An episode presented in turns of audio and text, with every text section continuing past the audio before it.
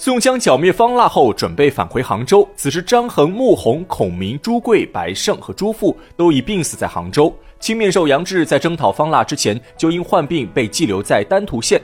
后来在丹徒县病逝。等到宋江清点身边将领时，能活着跟他回到杭州的只剩下三十六人。因为杭州城本就有军队驻扎，宋江便率领众人暂住在杭州城外的六合寺中，等待朝廷的下一步指示。据说这日晚间，鲁智深正在僧房睡觉。到了半夜三更时，外面突然传来一阵震耳欲聋的响声。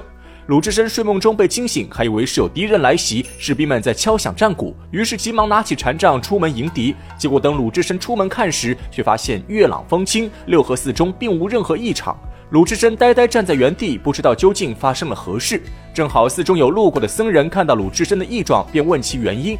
鲁智深就把自己梦中听到战鼓的事情告诉小和尚。不料和尚们听后全都哈哈大笑。原来鲁智深是北方人，并不知道南方有潮信一说。所谓的潮信就是江上的潮水，因为潮水每天都要准时来两次，从来不会失信，因此称之为潮信。今日正好是八月十五，又到了三更子时，潮信应约而来。刚刚鲁智深梦中听到的战鼓声音，正是潮水的轰鸣之声。鲁智深一听，恍然大悟，沉思片刻后，却突然想起当初平定辽国后，自己曾带着宋江去五台山拜见过师傅智真长老。智真长老在临别时送给鲁智深四句寄言，说的是“逢夏而晴，遇腊而直，听潮而圆，见信而寂”。鲁智深一直不明白师傅所言何意，今天细细一想，突然茅塞顿开，这四句话竟和他的经历有关。在攻打睦州时，鲁智深曾在万松林里活捉了方腊手下大将夏侯成，这便应了“逢夏而晴”。后来攻破清溪县时，鲁智深顺手活捉了方腊，这又应了“遇腊而直”。接下来应该是“听潮而圆，见信而祭”。鲁智深本来不知道朝信何意，今天听小和尚一说，已经明白了智真长老最后两句话的意思，即“逢朝信，自该圆寂”。只是这鲁智深虽然是个出家人，但他在五台山时从来没有认真学过佛法，以至于现在居然不知道圆寂是何意思，只能再向和尚们请教。和尚们虽然惊讶不已，但还是为鲁智深解释一番。所谓圆寂，指的就是僧徒之死。谁知鲁智深听后当场大笑几声，表示既然圆寂就是死亡，那自己今天必会圆寂。说完就让小和尚们准备热汤，他要沐浴更衣，圆寂归天。这番话只把小和尚们听得目瞪口呆。僧徒之死，他们见了不少，但能决定自己何时圆寂的人屈指可数。圆寂本意是圆满诸德，寂灭诸恶。只有修行多年、境界达到一定程度的佛门高僧，才可以预知到自己的圆寂之日。如今鲁智深一个刚刚知道圆寂为何意的假和尚，居然开口就说自己要马上圆寂，这等怪事，和尚们生平从未听过，当场被惊得呆若木鸡。反应过来后，众人只当鲁智深是在说笑，但看着鲁智深凶神恶煞的模样，众人也不敢表示反对，只好按照鲁智深的吩咐为其烧汤沐浴。鲁智深沐浴之后，换上宋徽宗御赐的僧袍，又向小和尚们讨来纸笔，写下一篇颂言，然后让小和尚们去通知宋江，自己则坐在床上，左脚搭住右脚，双掌合十，闭目冥思。等宋江接到消息，赶到鲁智深房中时，果见鲁智深神态安详，面带微笑，气息全无，竟然真的圆寂而逝。宋江拿起鲁智深留下的宋言看时，只见上面写着：“平生不修善果，只爱杀人放火。”忽的顿开精神，这里扯断玉锁。咦，钱塘江上潮信来，今日方知我是我。宋江等人看后皆是唏嘘不已，将鲁智深火化之后，就安葬在六合寺塔院。细看鲁智深这几句颂言，虽然简单明了，却犹如醍醐灌顶，让人生出无限感慨。纵观鲁智深的生平，虽是正直仗义、嫉恶如仇，满怀一颗除尽天下所有恶人之心。但奈何整个世间都已混沌不堪，他又岂能独善其身？终于陷入执念，无法自拔，于是杀人放火，不修善果，误入歧途。直到今日听闻朝信，鲁智深方才恍然大悟：人的命运竟如朝信一般，冥冥之中自有安排。世间万物皆有因有果，前因已种，只待机缘巧合。如今他的机缘已到，不管金玉名利还是绳索束缚，都如过往云烟一般消散无踪。放下一切后，鲁智深终于找回最真实的自己。人的一生何其短暂，世间一切繁华皆是空相。人生在世，纵然名利双收，家财万贯，但等到大限之日，却仍是孑然一身，不带分文。鲁智深正是从朝信中找到了最初的本我，这才看透红尘，洒脱而去。这便是放下屠刀，立地成佛的最高境界。非大智慧者不能参透其中禅机。由此来看，智真长老独具慧眼，鲁智深虽是俗人一个，却佛根深重。《水浒传》以鲁达开篇，以鲁智深结束，也可谓是功德圆满。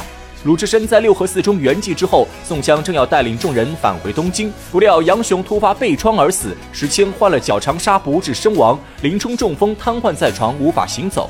而武松自独臂之后已成废人，再也无心追逐功名利禄，于是自愿留在六合寺中照顾林冲。半年之后，林冲病逝，而武松一直活到八十岁才在六合寺寿终正寝。除此之外，浪子燕青眼光长远，机智过人。他早就看出宋江这次回京之后必遭奸臣陷害，于是，在半路上劝说卢俊义和他一起离开宋江，另谋生路。可卢俊义还是放不下世间名利，一心想着封妻应子，平步青云，根本不听燕青之言。燕青劝阻无果，只好自己挑了一担珠宝，告辞离去。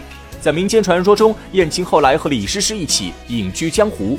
混江龙李俊和燕青的想法一样，他深知朝廷中高俅等四大奸臣的势力根深蒂固。宋江这次虽然立下大功，在表面上看起来风光无限，但实际上已经处在危险边缘，早晚会受到高俅等人的陷害。于是李俊带着同威同猛，找个借口离开宋江。三人去太湖找到昔日的好友费宝等四人，七个好汉打造船只，乘驾出海，一路游到泰国。最后李俊凭借自身实力当上了泰国国王，称霸一方。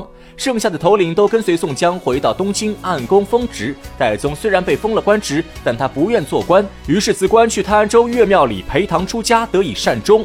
另有阮小七，虽然当了盖天军都统制，但当初在剿灭方腊时，阮小七一时兴起，穿着方腊的龙袍和众人耍笑，不巧被朝廷派来督战的大将王炳和赵谭看到，三人起了口诀，结下仇怨。王炳回来后，就将此事添油加醋告诉童贯，童贯又上奏给宋徽宗，于是宋徽宗免去阮小七官职，把他贬为平民，这倒正合阮小七心意。阮小七直接返回石碣村照顾老母，一直活到六十岁，寿终正寝。小旋风柴进看到戴宗辞官，阮小七被贬，想起自己去方腊阵中当卧底时曾娶过方腊的女儿，万一被童贯等人知道这件事后，肯定会陷害自己。于是柴进索性也辞官回乡，在沧州无疾而终。胡天雕李应上任半年后，听说柴进辞官回乡，也放弃官职，带着杜兴回到独龙岗重建李家庄，总算圆了自己称霸独龙岗的梦想。二人潇洒过活，终老一生。大刀关胜本来在北京大名府总管兵马，威震八方。不料一日喝醉酒后失足落马，重伤而死。双边呼延灼在率兵与金国作战时不幸阵亡。当官的所有头领中，只有朱仝结局最好，因为跟随刘光世打败金国，朱仝后来一直升到太平军节度使。至于其他地煞星偏将，都是各有归宿。至于卢俊义、宋江、花荣、吴用和李逵五人，都去各自的属地上任。本来众人各司其职，安分守己。可高俅等四名奸臣妒恨宋江和卢俊义位高权重，先是诬陷卢俊义造反，让宋徽宗亲自召见卢俊义问话，然后在卢俊义的御膳中偷偷加入水银。水银是一种重金属，人体误食之后会慢慢发病。卢俊义初始不觉有异，等到了回家路上，便觉得腰肾疼痛，不能骑马，于是只能乘船返回泸州。结果到了淮河时，卢俊义晚间醉酒之后立足不稳，从船上失足掉落淮河而死。接着高俅等人又怂恿着宋徽宗给宋江赏赐御酒，宋徽宗不疑有他，只当是安抚宋江，却不料高俅等人在御酒中偷偷灌入慢性毒药，宋江喝下后才发觉异常，但一切都为时已晚。宋江自知性命不保，临死前只是放心不下李逵。李逵现如今是润州都统制，手握重兵。如果李逵得知宋江被奸臣害死的消息，肯定会兴兵作乱，为宋江报仇。这样的话，宋江好不容易招安洗白的一世英名，全都要被李逵毁于一旦。想到此处，宋江心中一狠，让人星夜把李逵传到楚州，骗着李逵喝下毒酒。不久之后，二人毒发身亡，葬于一处。花荣和吴用听说消息后，悲痛不已，二人一起来到宋江坟前自缢身亡，正应了当初那句“不能同生，只求同死”的誓言。由此可见，吴用和花荣是真心爱戴宋江。后来，宋徽宗得知真相后，雷霆震怒，将高俅等奸臣痛斥一番，然后追封宋江为忠烈义济灵阴侯。在梁山坡为宋江等人乞丐庙宇、大建祠堂，宋江的忠义之名从此流传民间，最终谱写成一部荡气回肠的忠义水浒传。